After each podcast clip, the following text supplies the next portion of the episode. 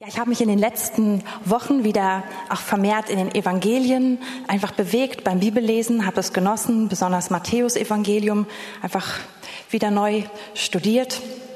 Und ich möchte ähm, mit einer Passage anfangen, die wir vielleicht gar nicht so häufig erwähnen, aber die mich irgendwie bewegt hat und zu mir gesprochen hat. Und ich hoffe, wenn ich das jetzt lese, denkt ihr nicht, ach, das hat gar nichts mit mir zu tun. Ich glaube, es hat doch einiges mit uns zu tun und, und das geht dann weiter und der Herr äh, wird da, glaube ich, zu uns sprechen.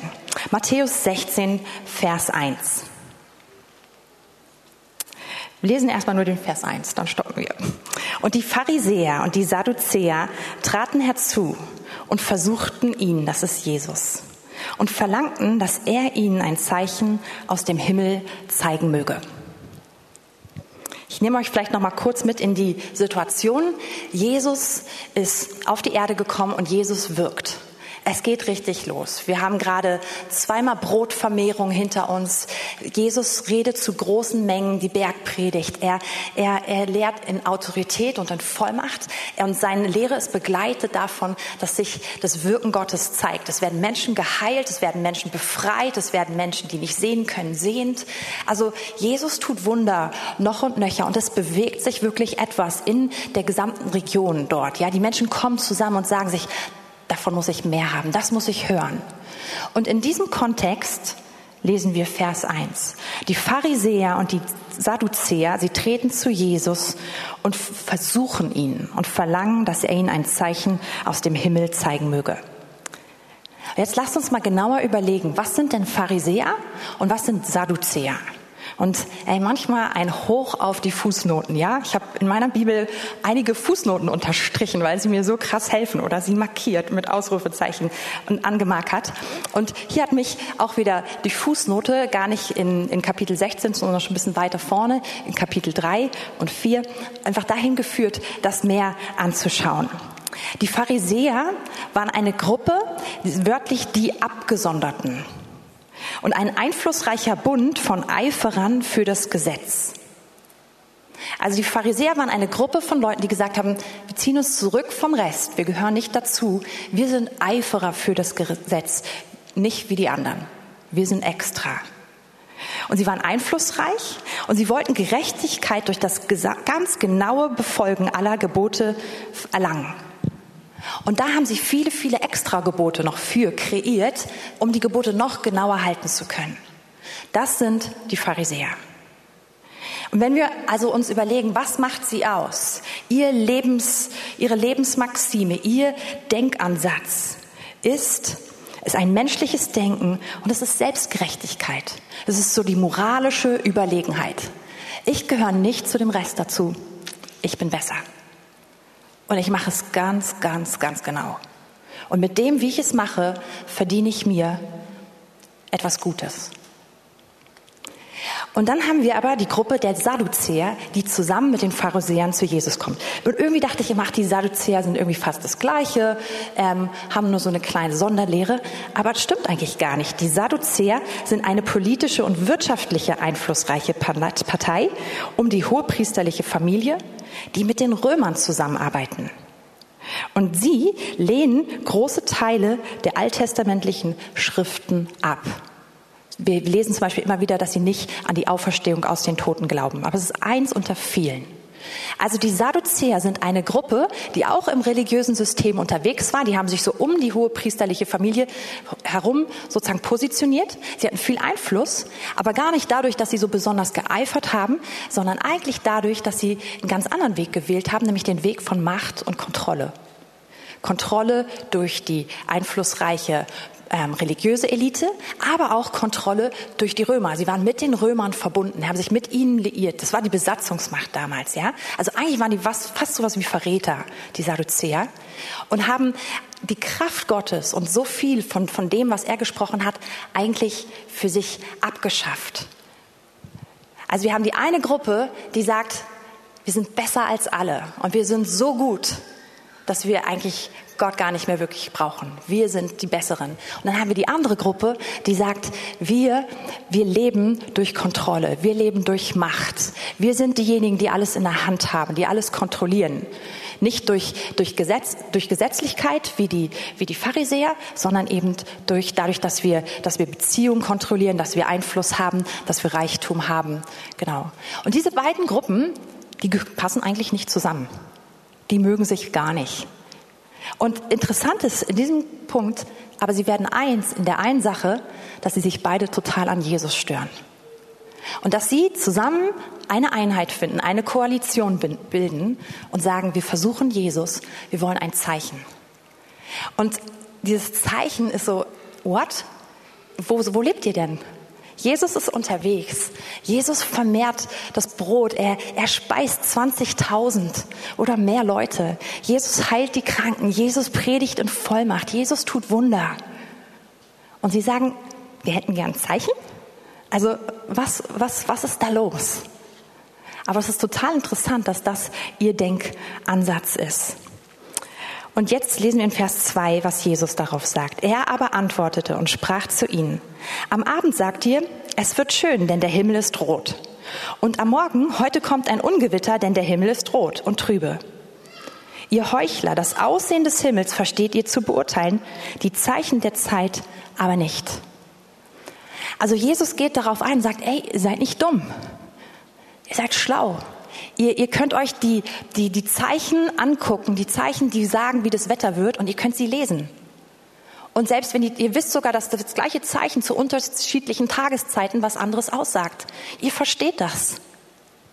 Aber die Zeichen der Zeit, und an dieser Stelle steht aber auch, ähm, das ist Kairos, das, diese, diesen von Gott festgesetzten Augenblick, in dem ihr gerade lebt. Ihr lebt an der Stelle, wo sich das erfüllt, auf das ihr die ganze Zeit wartet. Ihr lebt an der Stelle, wo der Messias gekommen ist, auf den ihr wartet. 400 Jahre Funkstille.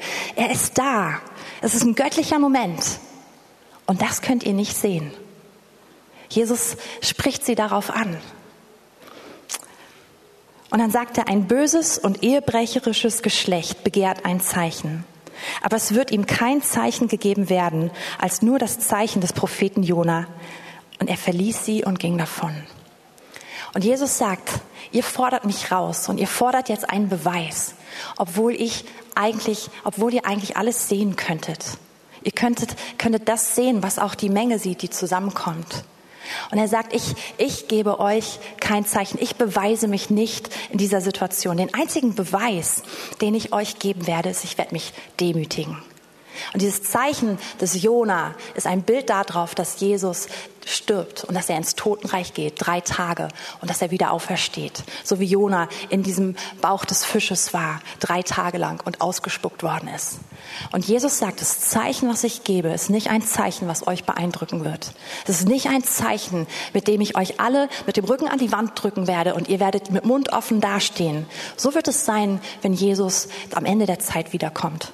Da wird es niemanden mehr geben, der eine Frage hat. Da wird, wird jedes Knie sich beugen. Da werden wir alle es klar wissen. Aber das Zeichen, was ich euch geben werde, ist ein Zeichen, was man sehen, was, was man sehen können muss oder sehen wollen muss.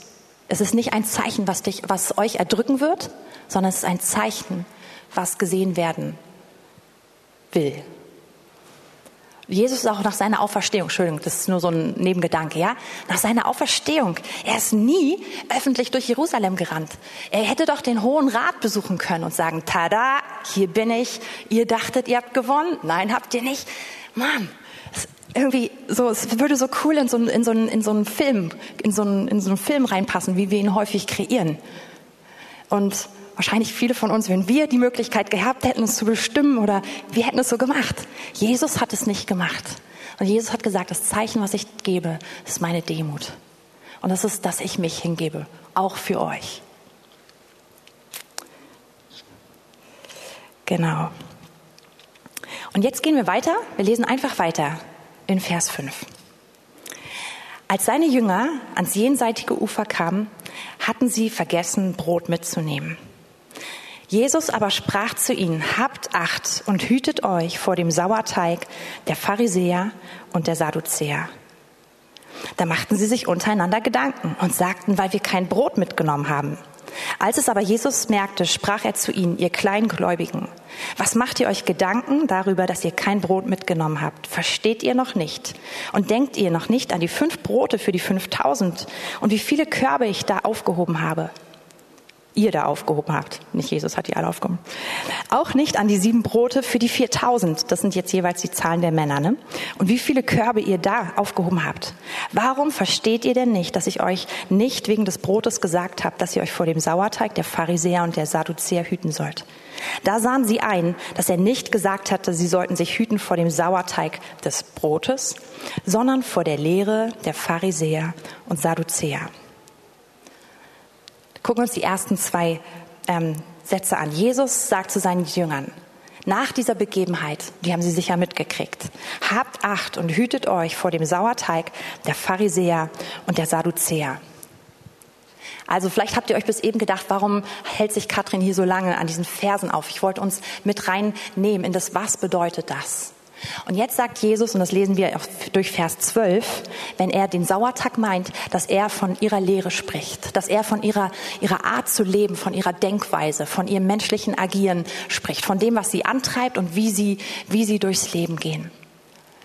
Und er sagt, diese Art zu denken, sie ist wie ein Sauerteig. Und wenn wir ähm, vielleicht einfach interessant, Parallel, die Geschichte ist nochmal da ähm, niedergeschrieben in Markus 8. Und wenn wir es da lesen, da steht nicht vor dem Sauerteig der Pharisäer und Sadduzäer, sondern da steht vor dem Sauerteig der Pharisäer und des Herodes. Und das ist aber auch klar, die Sadduzäer waren verbunden mit der römischen Besatzungsmacht. Die haben sich eins gemacht mit dieser Strategie, mit den Mitteln von Macht, von Reichtum und im Ablehnen von, von Gottes Hilfe. Und also es ist, ist eigentlich total ähnlich. Es ist beides das Gleiche. Und Jesus sagt, diese Lebenskonzepte, diese Lebenskonzepte von Überlegenheit, von moralischer Überlegenheit, von Leistung, von sich selbst beweisen, es verdienen, den Segen Gottes und die Gunst verdienen aber auch dieses Lebenskonzept von ich helfe mir selbst durch Macht, durch Kontrolle, durch Einfluss, durch Reichtum. Diese Lebenskonzepte sind Sauerteig und die durchsetzen alles. Sauerteig ist vielleicht ein Name, den wir häufig nicht, den wir nicht mehr, oder ein, ein Begriff, der uns nicht so viel sagt. Aber es ist, man könnte es vergleichen mit so einem Hefeteig. Man kann es vergleichen mit etwas, was alles andere durchsäuert. Und wo ein bisschen davon da ist, es durchsäuert unser Denken. Und Jesus sagt, Du, ihr seid keine Sadduzäer, ihr seid keine Pharisäer, aber nehmt euch in Acht, weil dieses Denken, es hat die Art, auf uns überzugreifen, es hat die Art, nach uns zu greifen und uns zu durchdringen. Und das ist ein Denken, was uns beraubt. Das ist ein Denken, wie wir es eben in Vers, in, in, an den Anfangsversen eins bis vier gelesen haben, was blind macht. Mitten in der Gegenwart Gottes, mitten im Kairos-Moment, Moment macht es einfach blind. Und deswegen sagt er, seid vorsichtig, nehmt euch in Acht. Und jetzt lesen wir, warum Jesus das gesagt hat. Weil die Jünger sagen, da machten sie sich Gedanken untereinander und sagten, ach, weil wir kein Brot mitgenommen haben. Fangen sie an zu reden, oh Mann, ja, wir haben das Brot vergessen. Jesus will uns irgendwie einen Hinweis mit dem Brot geben. Ah, warum haben wir denn nicht an das Brot gedacht? Und als Jesus merkte, sprach er zu ihnen, ihr Kleingläubigen, was macht ihr euch denn Gedanken darüber? Jesus merkt, Moment mal, die sind ganz woanders. Und das ist jetzt genau wieder das Gleiche, wie wir es am Anfang bei den Pharisäern haben. Jesus redet mit seinen Jüngern. Jesus vermittelt Wahrheit, Offenbarung. Und sie können sie nicht nehmen, weil sie infiziert sind genau von dem, was er gerade beschrieben hat. Sie sind in einer total anderen Situation. Sie sind in der Situation, oh nein, wir haben Brot vergessen. Und vielleicht gehen sie hierhin, wo die Pharisäer sind, sagen, oh nein, wir haben Brot, vergessen. Schande auf unser Haupt, Verdammnis, das hätten wir doch wissen können. Oh nein, jetzt möchte der Herr uns etwas lehren durch tiefes Leid und großen Hunger oder sowas, ja? Also das ist diese religiöse Reaktion da drauf und und äh, Kraft Gottes wird nicht eingeplant und hier ist entweder Überlegenheit oder Selbstbestrafung. Oder aber sie fangen an zu überlegen, okay, was könnten wir machen? Äh, hast du ein bisschen Geld? Hast du irgendwas in der Hosentasche? Können wir jemanden anrufen, der uns helfen kann? Also hier ist die andere Variante. die Jünger sind sofort in diesem Sauerteig drin. Und es ist eine scheinbar unwichtige Situation. Aber Jesus zeigt ihnen das, was, was wir eben gesehen haben und was auf der ganz großen Ebene blind macht. Das, das hat, die, hat so die, die Art, unser Leben immer wieder zu durchdringen und uns abzuschneiden von dem, was er eigentlich tun möchte. Jetzt springen wir einfach mal rüber in Markus 8 und schauen uns, weil da ähm, löst Jesus die Situation oder da, da führt er das noch so ein bisschen klarer aus. Es ist die gleiche Geschichte ähm, ab Vers 17. Also sie besprechen sich, was machen wir nun? Und als Jesus merkte, dass er zu ihnen, äh, sprach er zu ihnen, was macht ihr euch Gedanken darüber, dass ihr kein Brot habt? Versteht ihr noch nicht? Und begreift ihr noch nicht? Habt ihr noch ein verhärtetes Herz? Also er, er spricht sie darauf an und sagt, wir, wir reden über völlig unterschiedliche Dinge. Er sagt, ihr habt Augen, ihr habt Augen und ihr seht nicht. Ihr habt Ohren und ihr hört nicht. Und was er meint ist, ihr habt es doch eigentlich gerade gesehen. Ihr habt doch gesehen, was ich mit Brot mache. Ich habe ganz wenig Brot und, und wir, wir beten und wir vermehren es. Und ich habe doch zu euch gesprochen, die Bergpredigt zum Beispiel, dass wir uns nicht sorgen sollen über den nächsten Tag, weil unser himmlischer Vater weiß, was wir alles brauchen und der nächste Tag wird für sich selbst sorgen. Und wir sollen die, die Vögel ansehen, die nicht sammeln und doch versorgt unser himmlischer Vater sie. Wie viel mehr sind wir wert als sie? Also er fängt an, sie daran zu erinnern. Er fängt an, das zu wecken und sagt, eigentlich hättet ihr das gerade sehen können. Eigentlich hätte das gerade in eurem Ohr sein können. Aber ihr merkt, es ist noch nicht da. Und als nächstes sagt er, und denkt ihr nicht daran. Und jetzt fängt er an, sie in Erinnerung reinzuholen. Und er geht es mit ihnen durch. Als ich die fünf Brote brach für die 5000, wie viele Körbe voll Brocken ihr aufgehoben habt. Und sie sprachen zu ihm zwölf. Also er sagt, okay, komm, wir machen es nochmal zusammen. Erinnert euch, wie war das nochmal? Ich habe euch fünf Brote gegeben, ihr habt sie verteilt. Was ist, was ist danach passiert? Ach ja, stimmt, wir haben alle gegessen. Wie viel ist übrig geblieben? Zwölf Körbe. Jesus sagt, super, okay, und wie war es danach mit den sieben Broten für 4000? Ihr habt sie gebrochen, ihr habt sie verteilt. Wie viel habt ihr wieder aufgesammelt? Sie sprechen sieben. Jesus nimmt sie an der Hand und er sprach zu ihm, warum seid ihr denn so unverständig?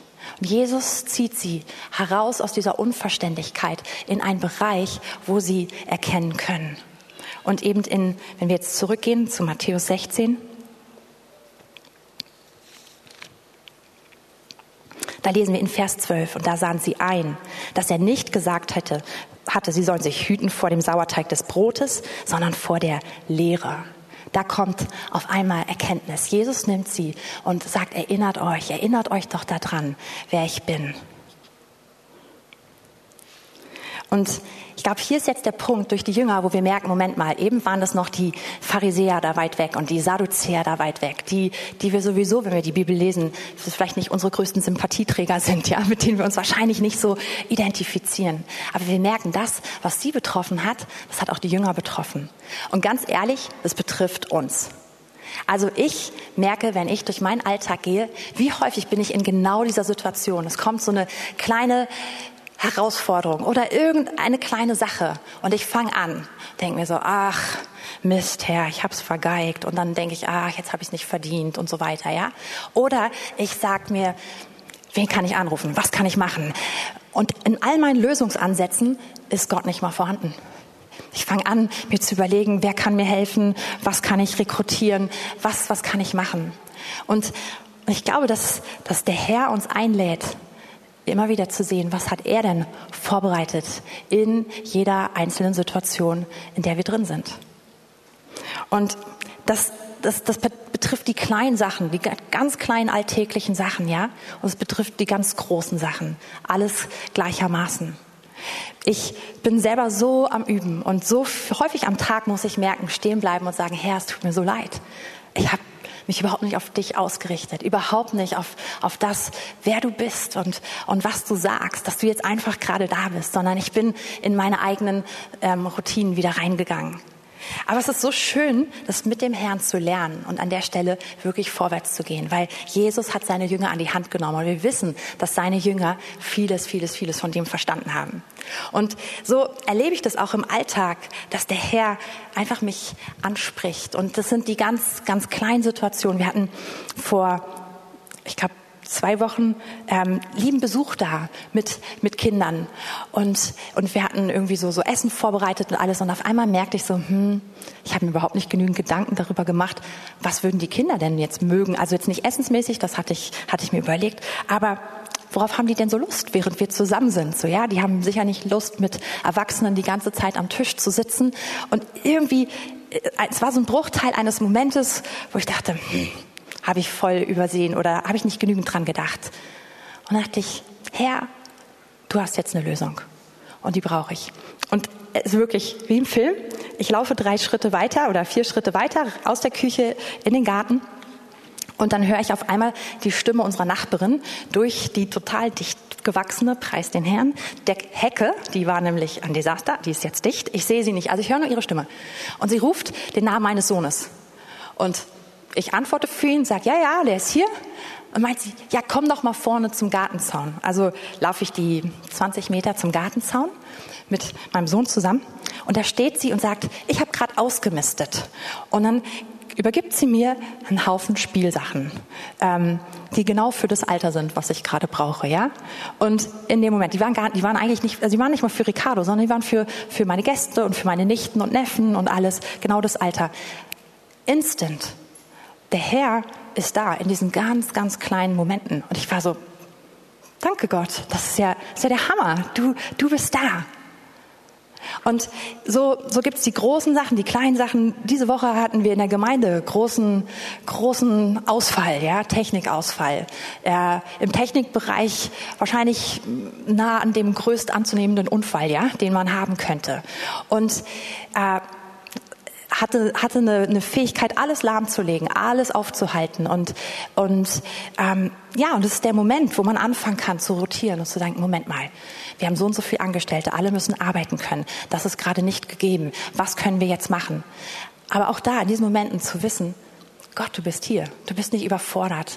Und ich muss jetzt nicht anfangen, mir Vorwürfe zu machen. Ich muss nicht anfangen, ähm, ja, mich dafür zu bestrafen, dass ich nicht perfekt genug war. Ich muss nicht anfangen, alles auszuspielen, was irgendwie möglich ist und in meiner Macht steht, sondern als allererstes, ich komme zu dir und ich suche dich. Du hast eine Lösung und ich möchte hineintreten in das, was du vorbereitet hast in diesem Moment. Und und Gott hat da angefangen, total gut zu wirken. Und bin auch nicht fertig, bin so dankbar für, für, für die Hilfen, die er geschickt hat und alles. Und es wird weitergehen. Aber das Tolle ist zu merken, Gott ist in diesen Situationen total da. Und es betrifft die ganz, ganz großen Lebenssituationen. Also ich habe in, wir haben als Familie, ähm, mein, mein Mann, mein Sohn und ich, wir haben im letzten Jahr echt da in einem Bereich starke ähm, Herausforderungen gehabt, ja, die, die uns in Frage gestellt haben, die unsere Zukunft in Frage gestellt haben. Und ich merke, ich kann, ich kann, kann hingehen und mich zermatern. Ich kann probieren, aktiv zu werden. Oder ich kann zu diesem Punkt kommen, fragen, Herr, was hast du vorbereitet? Und das Krasse ist, der Herr hat immer schon im Vorfeld geredet, genauso wie die Jünger vorher trainiert hat. Und er hat ihnen schon gezeigt, wie sieht es aus mit Brotvermehrung, wie er hat sie gelehrt. Genauso tut er das mit uns. Und in dem Moment, wo ich eigentlich nur ruhig werde und sage, Herr, zeig mir, was du mir schon gegeben hast fange ich an zu merken, du hast eigentlich die Werkzeuge, du hast mich das schon gelehrt, was ich brauche in diesem Moment an vielen, vielen Stellen. Du hast es mir bereits in die Hand gegeben. Aber ich muss raustreten aus dem krassen Agieren, aus dem krassen mich selbst bestrafen, aus dem Sorgen. Ich muss in diesen Punkt kommen zu sehen, Herr, was hast du vorbereitet? Und das kann ich, wenn ich mich daran erinnere, wer er ist. Einfach in diesem Moment stehen zu bleiben die ganz kleine Herausforderung, die riesige Herausforderung, stehen zu bleiben und sagen, Herr, erinnere mich daran, wer bist du? Was hast du mich gelehrt? Und ich bin davon überzeugt, ich merke das immer wieder, wenn ich nur zurückgucke auf die letzten Monate, was hat der Herr mich in den letzten Monaten gelehrt? Was hat er mir offenbart? Was hat er mir gegeben? Wenn ich anfange, darüber nachzudenken, ist es krass, ich kriege eine Gänsehaut, weil ich merke, wie sehr Gott wusste, was kommt. Gott hat mich vorbereitet. Aber ich muss mich mit dem verbinden. Und sobald ich im Sauerteig der Sadduzäer und der Pharisäer drin hänge, ist es fast unmöglich, das überhaupt noch zu sehen. Es ist unmöglich, das zu sehen. Ich muss mich davon, ich muss es dem Herrn geben, sagen, okay, das bringe ich zur Seite. Hilf mir, mich zu erinnern, wer du bist. Ähm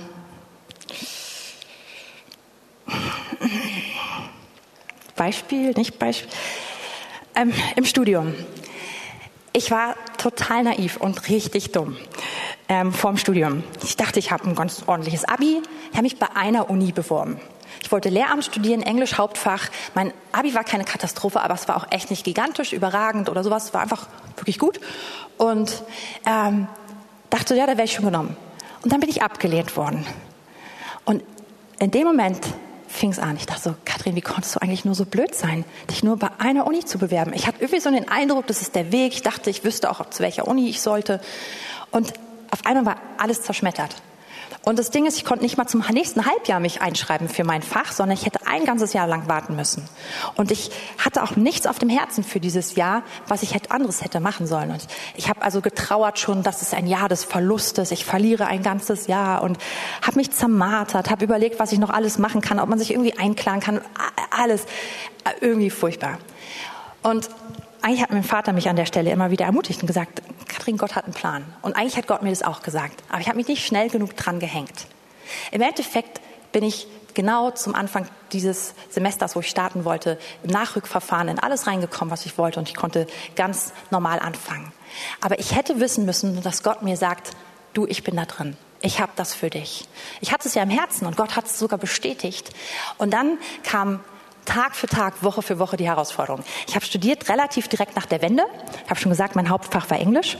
Ähm, Englisch war, und ich habe studiert an, an der Universität in der ehemaligen DDR, also an der Humboldt-Universität.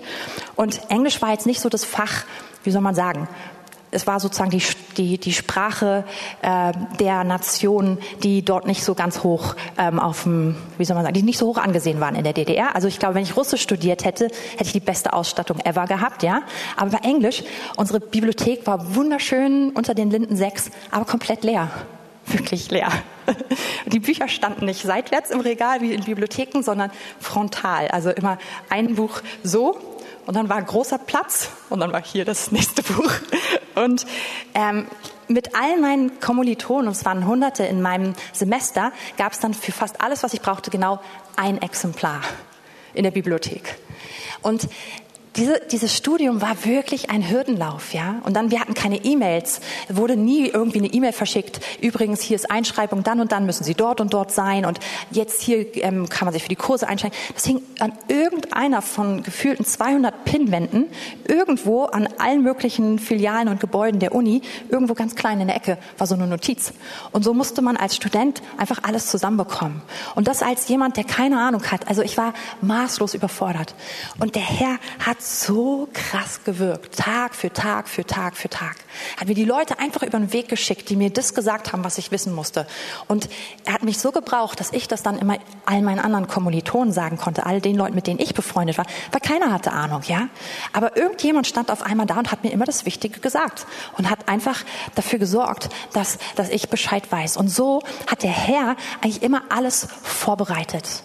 Und ich habe angefangen zu merken, hey, sind Werke vorbereitet. Und und ich habe so krasse Wunder in diesem Studium erlebt. Ey, eine Sache ist mir gerade wieder eingefallen. Es gab eine Prüfung, vor der hat mir gegraut, ja. Ein Fach, eigentlich fand ich das Fach ganz in Ordnung, aber ich habe nicht verstanden, was die Dozentin gesagt hat. Und ich hätte zum Schluss im Staatsexamen, ich wäre an dieser Frau nie vorbeigekommen. Sie war die einzige Prüferin. Und ich wusste, ich verstehe sie nicht. Wenn sie den Mund aufmacht, ich verstehe sie nicht. Ich verstehe nicht mal, was sie mich fragt. So sehr verstehen wir uns nicht, ja. Und ich habe es dem Herrn gebracht. Und der Herr hat gesagt, ich kümmere mich. Und in dem Moment, wo ich mich zur Prüfung angemeldet habe, ist die Studienordnung verändert worden und diese Prüfung ist einfach abgeschafft worden. Es gab sie nicht mehr. Ich war so, okay, das ist gut. Und wisst ihr, so hat der Herr gewirkt. Und ich hätte es immer, ich, er hat erwartet, dass ich ihn erwarte. Dass ich verstehe, er ist da, er hat vorgesorgt. Und dass ich nicht mehr mich sorge, dass ich nicht anfange mit dem ganzen Ding, dass ich nicht jedes Mal anfange, oh, Papa, das klappt alles nicht, ja, sondern dass ich irgendwann an dem Punkt bin, dass ich weiß, Herr, du hast geredet und ich vertraue dir, ich erwarte dein Wirken im Jetzt. So, und jetzt gebe ich Gas. Weil das ist das, was der Herr lehrt. Aber ich möchte noch zu einer Stelle Matthäus 13. Wir haben über den negativen Sauerteig geredet und wir können da nicht stehen bleiben, ohne auf ein weiteres Gleichnis von Jesus zu kommen. Das Gleichnis an sich ist einen Vers lang, also, aber vielleicht können wir noch ein bisschen Auslegung dazu lesen. Jesus spricht zu ihnen, ein anderes Gleichnis legte er ihnen vor und sprach. Äh, Entschuldigung, nicht 31, 33. Also Matthäus 13, Vers 33. Ich war gerade verrutscht. Aber es fängt ganz genauso ein. Ein anderes Gleichnis sagte er ihm. Das Reich der Himmel gleicht einem Sauerteig, den eine Frau nahm und heimlich in drei Scheffel Mehl hineinmischte, bis das Ganze durchsäuert war. Und jetzt ist der Punkt. Das Reich der Himmel ist die Herrschaft Gottes. Sie gleicht ganz, ganz simpel einer, ähm, einem Sauerteig. Vielleicht können wir es einfach, ich weiß nicht ganz, ganz akkurat, aber vielleicht können wir einfach Hefe das nennen in unserem Kopf. Ja, dann haben wir das Bild, glaube ich, auch. Also ein bisschen Hefe, die eine Frau nahm und heimlich in drei Scheffel Mehl hineinmengte. Drei Scheffel Mehl sind in etwa 40 Liter. Also das ist viel. Ja, richtig, richtig viel Mehl. Und sie mengt dieses, diese Hefe da rein bis das Ganze durchsäuert war. Und was mich berührt an dieser Sache ist, die Herrschaft Gottes, sein Reich, hat genau die gleiche Kraft, von der wir eben gehört haben im Negativen. Es gibt das Gedankengut von den Sadduzäern und von den Pharisäern, das alles durchdringen möchte und das die Kraft hat, uns rauszuziehen aus dem Göttlichen. Aber es gibt eine göttliche Kraft und die hat genauso Kraft, alles zu durchdringen. Und das Interessante an diesem, an diesem Gleichnis ist, dass eine Frau eine kleine Menge von Sauerteig nimmt und dass es eine große, große Menge Mehl durchdringt. Und mit dieser Menge kann die Frau so in etwa 100 Portionen Essen backen. Eine unscheinbare Frau kann also mit dieser Menge 100 Portionen backen. Und und ich glaube, hier geht es genau um diesen Effekt. Gottes Herrschaft könnte klein aussehen, kann unbedeutend aussehen. Zu sagen, wie ich eben schon gesagt habe, Gott, ich höre nicht auf das, ich höre nicht auf das, sondern ich unterstelle mich dir. Du bist mein Gott. Du regierst in mir. Ich glaube, dass du jetzt gut bist, dass du jetzt hier bist für mich. Und diese Entscheidung, diese Haltung, die hat eine Riesenauswirkung. Und es ist so wie eben dieser Vergleich mit der Hefe. Ich weiß nicht, wie viele Hefeteigbäcker es unter euch gibt. Ich bin da auch immer mal wieder voll, voll gerne dabei. Und ich, irgendwie mag ich Hefeteig. Es ist immer, ich muss mich immer überwinden, da anzufangen mit dem ganzen Matsch und alles so, ne? Aber wenn ich es dann mache und wenn dann der Teig geht und ich packe ihn meistens so, ich wärme den Ofen ein bisschen vor und mache ihn wieder aus, sodass er nur leicht warm ist und dann lasse ich den Teig da drin gehen. Und es ist faszinierend, wie ein bisschen Hefe das Mehl nimmt, und das ist eine übersichtliche Menge, und dann geht's ich finde es voll schön und dann auch einfach das anzufassen, wenn es so weich und fluffig ist und mir die Strukturen anzuschauen. Wir hatten eine Zeit lang mal eine ganz liebe ähm, schweizerische ähm, Bibelschülerin bei uns zu wohnen, eigentlich über viele Jahre und die hat super krass gut Hefeteig gebacken, ja und die hat das so ganz toll gemacht. Also ihr Brot war einfach nur fantastisch und ich habe es, sie hat es mir dann immer wieder von ihr zeigen lassen und sie hat das Ding also mit einer Inbrunst geknetet. Sie hat es sogar dann immer geworfen beim Kneten und so hier den Teig geschlagen geschlagen und immer so genommen und durchmengt und geschlagen so auf die Arbeitsplatte. Und dann habe ich das zusammen mit meiner Freundin auch gemacht. Wir so, okay, wir machen es genauso gut. Und dann haben wir den Teig genommen und, uh, wir haben ihn also auf die Arbeitsplatte geschlagen. Es hat einen Krach gemacht, dass dann die Nachbarn damals in unserer Wohnung klingeln kamen und gefragt haben, was denn hier Schlimmes los ist. Ja, ich habe geknetet, ich habe Teig geknetet und ich habe ihnen gesagt, ich knete Hefeteig. Haben sie gefragt, ob ich das auch ein bisschen leiser machen kann. Ich gesagt, klar gerne. Also das ist, was diese Frau macht. Und dieses heimlich, ich glaube, es steht für dieses Verborgene. Es steht für diesen Effekt. Es ist ganz wenig und man sieht nicht einen großen Unterschied. Und es passiert irgendwie gar nicht spektakulär, aber auf, es geht hoch. Ja. Und so wirkt das Reich Gottes. Und es wirkt besonders gut bei Hitze. Ja, bei Wärme, es geht hoch. Sauerteig geht hoch in Wärme. Wenn wir so ein bisschen, wenn wir in der Hitze des Lebens sind, ja, dann, dann merken wir, was, was, was geht gerade in uns hoch. Und auch im, im, im Positiven, wenn du herausgefordert bist, das Reich Gottes es, es will sich ausdehnen, es will, will wachsen in dir. Und dieses Gleichnis beschreibt, wie verlässlich die Herrschaft und das Wirken Gottes ist. Egal wie klein es aussieht, auch übrigens die beiden Gleichnisse davor reden davon, dass das Reich Gottes zum Zug kommt in dem Moment, wo wir es annehmen, in dem Moment, wo wir uns ihm unterstellen, es kommt zum Zug. Auch wenn es so aussieht, als wenn jemand was da, dagegen hat, als wenn ein Feind kommt und, und das all die Pläne durchkreuzt. Auch wenn es erstmal total unscheinbar aussieht, es kommt zum Zug. Und es war total wichtig, dass Jesus das gesagt hat, weil er ist in eine Situation reingekommen. Die Leute haben erwartet, er kommt mit diesem riesen politischen Reich. Er schmeißt alles um. Die Erwartungen der Menschen damals, als er geredet haben, die waren so anders als das, was sie erlebt haben. Und deswegen musste Jesus ihnen sagen, sagen, so ist meine Herrschaft. Sie ist nicht gigantisch und alles wird sofort über den Haufen geschmissen. Sie, sie sieht erstmal unscheinbar aus. Man könnte sich fragen, ist irgendwas passiert? Jesus sagt, aber es ist genau das Richtige. Und wenn du das annimmst, es kommt zum Zug und es kommt zum Wachstum. Und genauso ist heute auch in unserem Leben. So viele von uns, wir, wir nehmen Jesus an in unser Leben und dann, dann richten wir uns nach, auf, auf ihn aus oder wir, wir hören sein Reden in einer bestimmten Situation. Ja? Beispiel jetzt bei mir in der Uni. Wir hören dieses Reden. Katrin, du bist am richtigen Platz. Mach dir keine Sorgen, ich kümmere mich drum. Ja, aber am nächsten Tag ist trotzdem wieder, steht die Welt Kopf gefühlt und ich weiß nicht, was ich machen soll. Auf einmal sind, bin ich nicht in Kurse reingekommen, in die ich unbedingt rein muss und ich habe überhaupt nichts falsch gemacht. Ich habe alles richtig gemacht und es hat nichts funktioniert sagen, aber ich halte mich daran fest. Gott hat es gesagt. Und das ist der Moment, in dem wir wissen müssen, es sieht unscheinbar aus. Man könnte jetzt auch sagen, verhört, war nicht so. Aber es stimmt gar nicht. Wenn ich mich daran festhalte, dann fängt es an aufzugehen. Und es erzeigt seine Wirkung. Und es hat es immer getan. Und auf einmal öffnet Jesus eine total andere Tür und es gibt einen Kurs nur für mich, wo ich mit meinen fünf Freunden sitze und quasi Privatunterricht kriege. Und auch davon hat niemand gewusst. Und, und er macht es einfach. Das sind jetzt einfach nur kleine Beispiele. Und so ist er. Er ist da. Er ist, er ist am Wirken. Und damit ähm, bin ich eigentlich schon so mehr gegen Ende. Das Ding ist, die die Pharisäer, die Sadduzäer konnten es nicht sehen. Jesus sagt es auch. Er, dies alles redete Jesus in Gleichnissen, ohne zu der, äh, in Gleichnissen zu der Volksmenge. Und ohne Gleichnisse redete er nicht zu ihnen, damit erfüllt würde, was durch den Propheten gesagt ist. Der spricht, ich will meinen Mund zu Gleichnissen öffnen. Ich will verkündigen, was von Grundlegung der Welt an verborgen ist. Und wenn ihr Lust habt, für euch ähm, gebe ich euch jetzt einfach die Bibelstelle, was schon ein bisschen später ist. Ähm, Matthäus 13, die Verse 10 bis 17, da erklärt Jesus auch nochmal, warum er in Gleichnissen redet. Er redet in Gleichnissen, weil er uns reinruft in diese Beziehung. Und wenn wir, wenn wir nur auf einen schnellen Effekt aus sind, wenn wir nur auf die Konzepte der Sadduzäer und Pharisäer aus sind, dann können wir ihn nicht hören, nicht verstehen, nicht sehen. Aber wenn wir da sind und sagen, Herr, ich will mit dir leben, regier du in mir, offenbar du, wer du bist, ich will dich erkennen, dann finden wir ihn. Und dann finden wir ihn auch genau in diesen Gleichnissen. Und Gleichnisse lesen ist dann fast sowas wie dieses Kneten der Frau. Wir kneten einfach dieses Wort durch. Und ich, ich habe es so genossen, diese Gleichnisse zu lesen und zu sagen, Herr, zeig mir, wer du bist.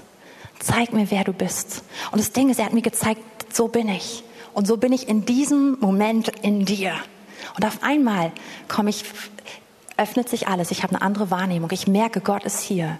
Er ist dort. Er ist hier. Er hat sein Reich mitgebracht, seine Kraft mitgebracht. Und das ist absolut überlegen. Alles andere muss sich dem beugen. Sein Reich trumpft.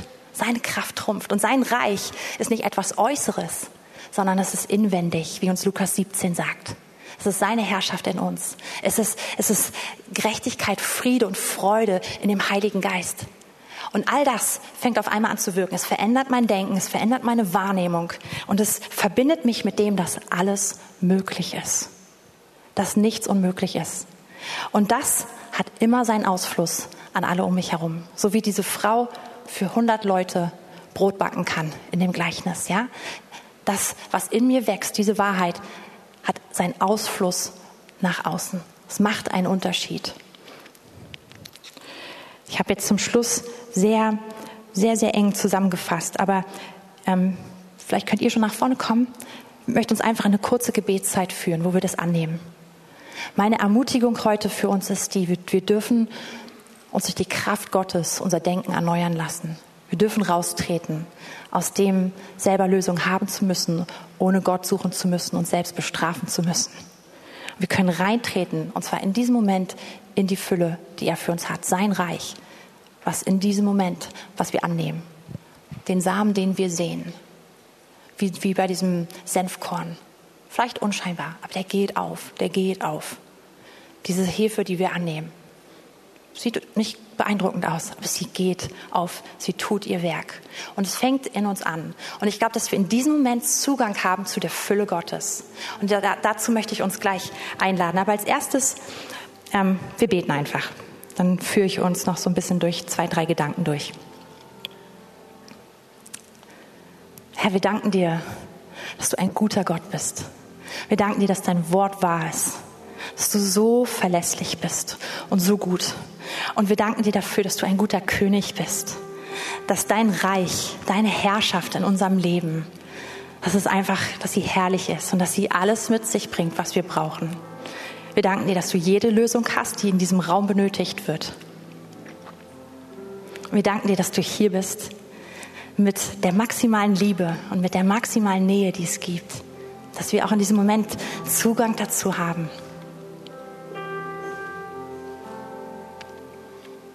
Und ich möchte dich jetzt einladen, wenn du mit dem Herrn schon gegangen bist, wenn du ihn schon erlebt hast, dass du dich einfach daran erinnerst, was er in den letzten Monaten, letzten halben Jahr in deinem Leben, was er zu dir gesprochen hat.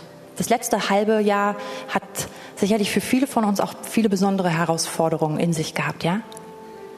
Ich glaube, dass der Herr uns auf vieles davon vorbereitet hat. Du kannst auch meinetwegen den Zeitraum von einem Jahr nehmen, aber dass du dich einfach mal daran erinnerst, was hat der Herr zu dir gesprochen?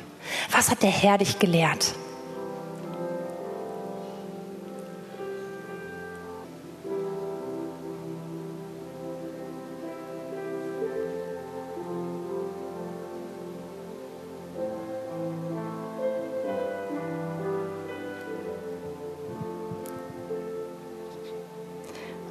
Wenn du merkst, vielleicht geht es dir wie mir, dass du merkst, wow, Gott hat eigentlich schon so viel mir gegeben und, und so viel in mich reingelegt, er hat Dinge vorbereitet für die Zeit, in der ich gerade bin, dann ist vielleicht auch eine gute Möglichkeit, einfach zu sagen, ich möchte Buße tun davon, davon, wie ich mich an diesem Sauerteig der Pharisäer und der Sadduzäer, diesen, dieses Denken von, ich muss es alleine lösen, ohne Gott, mit eigener Macht, mit eigenen Mitteln, mit eigenen Ressourcen, oder ich muss so gut sein, um jede Lösung zu verdienen, in Klammern, das sind wir nicht, ähm, wo ich, wo ich in diese Lösungswege immer wieder reingegangen bin und damit das Reden Gottes quasi erstickt habe oder seine Wegweisung erstickt habe. Und wenn es dir so geht wie mir, dann, dann, dann gib ihm, sag ihm das einfach jetzt mit, mit deinen Worten oder ich kann auch, ich kann es auch einfach so beten und du betest entlang. Es ist, wie du denkst.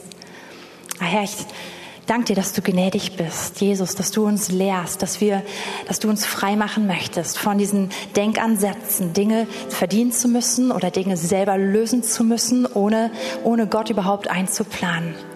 Ich danke dir, dass du uns freisetzt davon, weil wir in beiden Bereichen niemals genügen. Wir haben nicht genügend Mittel, wir haben nicht genügend Ressourcen, wir haben nicht genügend Macht und wir sind auf, auf alle Fälle nicht gut genug. Aber wir danken dir, dass wir dich haben, dass wir in allen Lebensbereichen auf dich setzen dürfen. Und ich bete, dass du uns frei machst von diesen Denkweisen, dass du uns überführst, jetzt auch in den kommenden Wochen, in den kleinen Situationen, dass du uns erinnerst, dass wir uns trennen von diesem Sauerteig und dass wir uns deinem Reich aussetzen als Sauerteig, dass du uns prägst, dass deine Gegenwart und dein Wille uns prägt, dein Wort uns prägt. Herr, wir beten, dass du uns verbindest damit, dass wir erleben, wie Glaube in unseren Herzen sich ausdehnt, wie wir uns verbinden mit dem, was unmöglich ist, wie wir einfach, wie das ganz neu in den Bereich kommt, den du für uns vorbereitet hast. Der Hunger nach dem Übernatürlichen, der Hunger nach Zeichen und Wundern. Herr, der Hunger auch nach dem zu hören, dass sich Geschichten wiederholen, die wir aus Erweckungsberichten und von vergangenen Jahrhunderten kennen, Herr. Ich möchte beten, dass es ganz real ist, dass es in uns aufsteht. Und ich möchte jetzt auch noch beten, dass jede Traurigkeit, jede gedämpfte Stimmung, die sich so über uns hängen möchte, jeder Druck, der absolut damit zusammenhängt, dass wir Dinge selber lösen wollen oder merken, dass wir nicht genügen, dass er sich hebt, Herr, in der Wahrheit, dass du regierst, dass du ein guter Gott bist Und so bete ich, dass sich Enttäuschung, Frust, Depression, all das auflöst. In dieser Offenbarung, wie gut du bist. Im Namen Jesus. Amen.